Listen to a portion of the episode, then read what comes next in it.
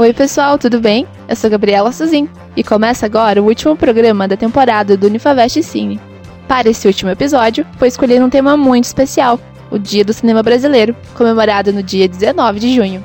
Essa data tão importante para a história do Brasil é comemorada no dia 19, em homenagem ao dia que o ítalo brasileiro Afonso Segreto, o primeiro cinegrafista e diretor do país, registrou as primeiras imagens em movimento no território brasileiro, em 1898, marcando o início do cinema do país.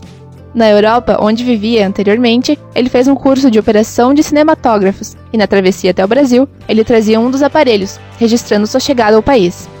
A história do cinema no Brasil é muito rica. Vai desde 1930, com a criação do primeiro estúdio de cinema instalado no Rio de Janeiro, chamado Conédia, passando pela Companhia de Cinema Atlântida Cinematografia, criada em 1941, com o surgimento do gênero chanchadas, filmes cômicos de baixo orçamento. A criação do estúdio Vera Cruz, que era baseado nos moldes do cinema americano, em 1949.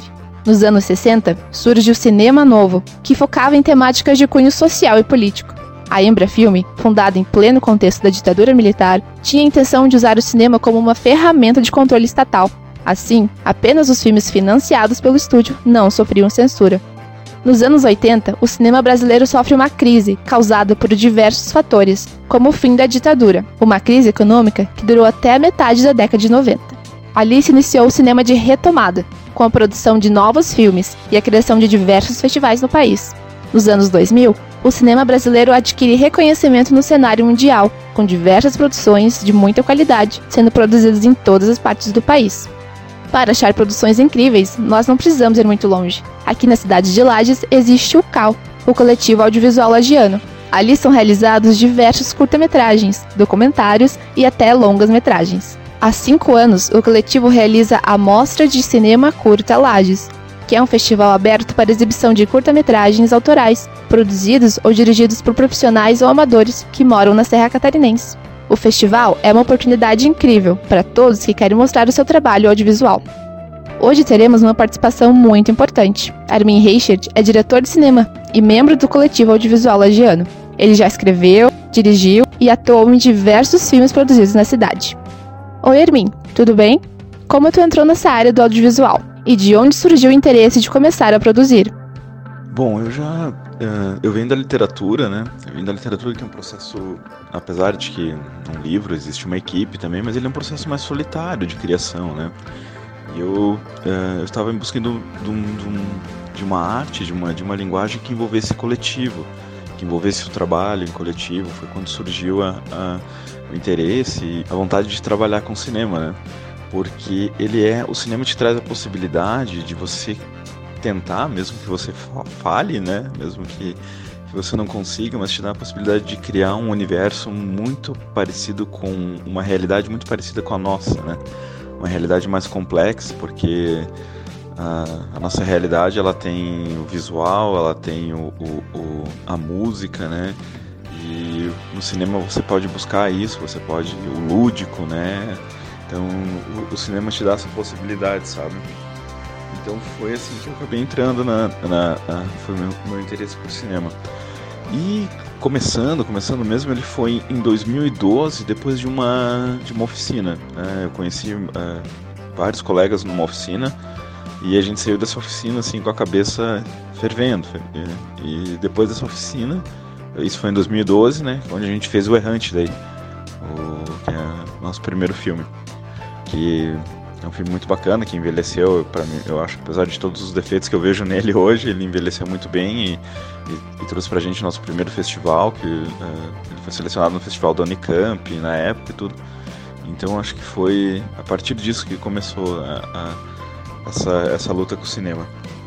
E para você, qual seria a importância de apoiar o cinema brasileiro?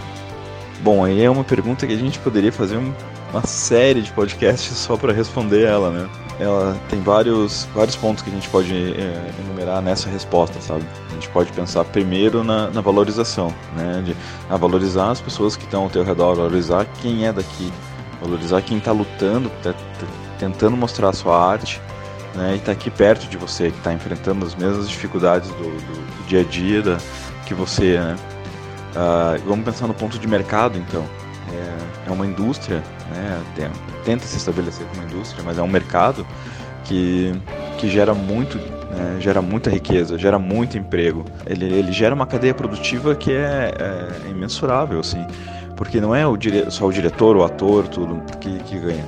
Né? Você tem ali o pessoal que trabalha com alimentação, pessoal que trabalha com maquiagem, pessoal que trabalha com transporte, que é o carpinteiro, a, a eletricista, né? Toda a movimentação que é feita em cinema, né, ela gera, ela gera impostos, né? Então todo o dinheiro investido em cinema, ele volta ainda em receita pro, pro estado para poder investir em outras coisas. É uma indústria muito muito forte, uma cadeia, um mercado muito forte, né? Ele pode fortalecer ainda, aí tá a força do cinema nacional. E eu penso também que, uh, e eu penso também que uh, não só falando de mercado, mas falando sobre você se ver na tela, sobre você se enxergar na tela, né?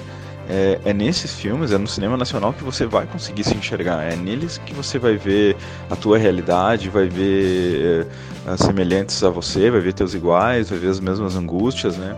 Isso tanto para quem é espectador como para quem quer fazer cinema, né? Eu acho muito mais fácil você se, inspirar nas pessoas que estão ao teu redor, na tua cidade, no teu estado, no, no Brasil todo, sabe? É assim que teu filme vai ser, é assim que teu filme vai parecer. Claro, você pode gostar da, da, de outros tipos de cinema, mas o, o teu filme vai parecer mais com o cinema daqui, entendeu? É nele que você vai se identificar. Então são, eu acho que diversos pontos, né, que a gente pode colocar. E o cinema nacional é, é maravilhoso, o cinema nacional é lindo. É lindo, né? a gente tem histórias incríveis, tem diretoras, diretores em todos os segmentos, curtas, uh, docs, uh, enfim, né? O, o, cinema nacional é muito, muito rico, né? Eu sou entusiasta né, do, de, desse cinema, do nosso cinema, né? É, é, muito bacana a gente conhecer ele, né? fortalece muito né, a impressão que a gente tem sobre, sobre cinema mesmo. Tá? Então é isso, vejam filmes nacionais. Obrigada, Armin, pela sua participação no nosso último programa. Você acompanhou a entrevista com Armin Reichard, cineasta da Serra Catarinense. E obrigado a você que nos acompanhou nessa temporada do Infavest Cine. Eu volto nos próximos dias com dicas de filme no Encontro e Cultura. Até a próxima! Unifavest, você no futuro.